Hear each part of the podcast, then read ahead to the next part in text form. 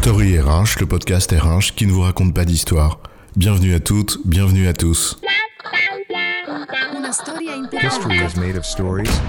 Dans cet épisode, pour nous aider à mieux discerner et faire la part des choses, nous allons proposer de lâcher la cause.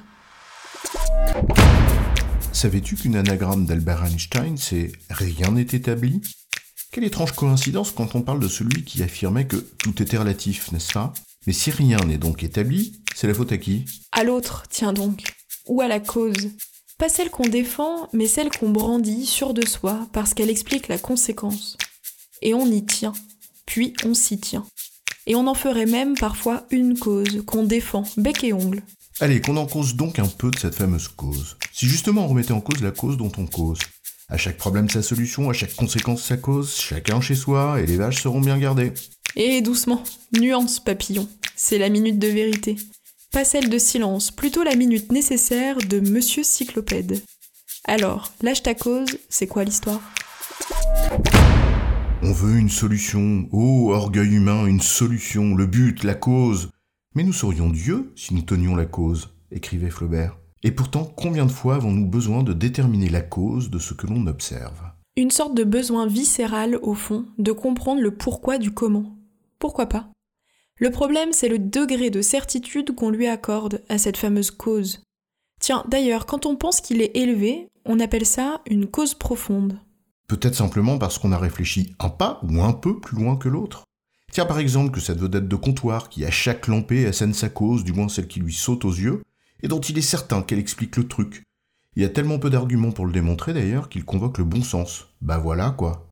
Le bon sens, ou celui qu'on ne remet pas en cause, justement, puisqu'il saute aux yeux, puisqu'il est bon. C'est évident. Et paf, la terre est plate. Les gens ne veulent plus faire des métiers pénibles. La cause, c'est l'assistanat.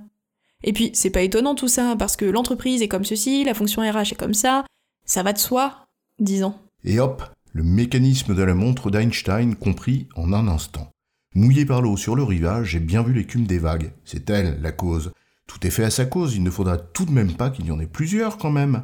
Après, on ferait comment pour s'y retrouver? Que de gesticulations inutiles.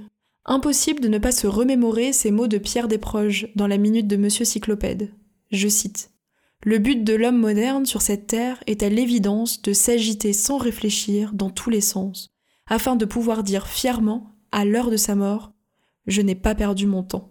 Bon, on a compris, il faut donc creuser le sujet. En effet, peut-être plusieurs causes, peut-être même des causes aux plus grandes conséquences que d'autres. De l'écume aux vagues, des vagues aux marées, des marées à l'attraction de la Lune et du Soleil. Et de la force centrifuge, parce que la Terre tourne sur elle-même, et toi, tu tournes en rond, tu t'enroules dans tes certitudes, et tu t'étouffes. Il faut ouvrir et creuser à la fois, élargir le champ de vision et creuser les pistes. Prends un exemple. Les salariés souffrent au travail. Ben, toutes et tous, certes, mais certaines et certains, c'est certain. C'est en effet un effet observable. Mais la cause?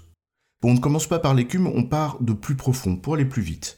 Absence de sens qui nourrit un sentiment de dissonance cognitive, réduction de l'autonomie et injonction contradictoire qui nourrissent un sentiment d'impuissance, manque de reconnaissance? Voilà donc un premier niveau d'analyse. Sa cause? Le management et sa tyrannie, ses dérives et ses absurdités, comme certains l'ont souligné. Pourquoi pas? La cause Des facteurs systémiques? Pourquoi pas aussi? C'est vrai ça. Pourquoi ces managers seraient-ils devenus comme ça? Peut-être sont-ils soumis à des contraintes? La cause? La tyrannie des marchés financiers, pression sur les résultats de court terme au détriment de la durée, modèle taylorien poussé à son paroxysme parce qu'il faut générer du résultat, etc. etc. Bah pourquoi alors certaines entreprises non cotées en bourse présenteraient-elles les mêmes signes? Même des entreprises publiques ou parapubliques, tiens. Ce n'est pas la pression des marchés financiers, ça. Et si c'était la pression d'une des parties prenantes, le propriétaire en l'occurrence Rappelle-toi la théorie de l'agence. D'accord, mais dans tes effets de la théorie de l'agence, le principal, en l'occurrence l'actionnaire, est dans son rôle. Il défend sa cause, et c'est légitime. Or celui ou celle qui dirige une personne morale a des comptes à rendre bien au-delà d'une seule des parties prenantes. Alors si c'était l'allégeance exagérée aux exigences d'une seule des parties prenantes, au détriment des autres La voilà ta cause. Les patrons, qui font allégeance pour une prime ou un poste. Je le savais bien. Et si c'était plutôt les dispositions légales, celles qui régissent leur nomination ou leur carrière, leur rémunération, leur révocation?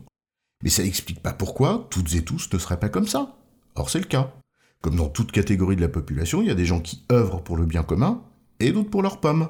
Ah, et si c'était la nature humaine alors, la cause? Son aveuglement, le sentiment de toute puissance, la cupidité Allez, on s'arrête là. C'était juste pour le plaisir de formuler des hypothèses. Mais quand tu entendras quelqu'un te dire que le travail est une souffrance parce que ça vient du mot latin tripalium, qui veut dire instrument de torture, bah peut-être que tu y repenseras. C'est donc une cause perdue de chercher une cause? C'est ça la conclusion? Ou alors il y a tellement de causes qu'on y perd son latin? C'est bien gentil tout ça, mais pour agir, il faut bien agir sur les causes, pas sur les effets. Sinon, on pense des plaies. Oui, il faut donc, d'une part, confronter les hypothèses à la réalité telle qu'on peut l'observer. Einstein écrivait ainsi, je cite, C'est en réalité tout notre système de conjecture qui doit être prouvé ou réfuté par l'expérience. Fin de citation. Et encore, on ne sera jamais certain d'expliquer le mécanisme de la montre d'Einstein. Pour agir, il faut ensuite choisir ces causes, donc pouvoir attribuer à chaque cause ainsi identifier un degré de certitude. Et cette intelligence-là a besoin de connaissances, de culture, de confrontation, de débat, de critique. Alors tu vois ta cause, eh ben, tu peux la lâcher, et alors on pourra commencer à réfléchir ensemble. En d'autres termes, faire la part des causes pour pouvoir faire la part des choses. Lorsque nous serons arrivés ensemble à un point qui nous semblera, je cite, la limite idéale de la connaissance que nous pouvons atteindre, nous pourrons appeler cette limite idéale la vérité objective, pour paraphraser le fameux texte d'Einstein et Infeld. C'est certainement à ce prix que nos explications et décisions seront, à défaut d'être efficaces à coup sûr, du moins le plus éclairées que nous le pouvions. Sinon, fort de tes certitudes, tu tires comme un cow-boy aussi vite que ton ombre, mais pas sûr que tu atteignes la bonne cible.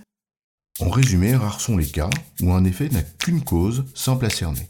Il s'agit presque toujours de causes multiples qu'il faut confronter à l'expérience et au débat pour cerner celles sur lesquelles il faut agir. J'ai bon, chef? Oui, tu as bon, mais on va pas en faire toute une histoire. Story RH, le podcast RH qui ne vous raconte pas d'histoire. Retrouvez tous les épisodes sur storyrh.fr.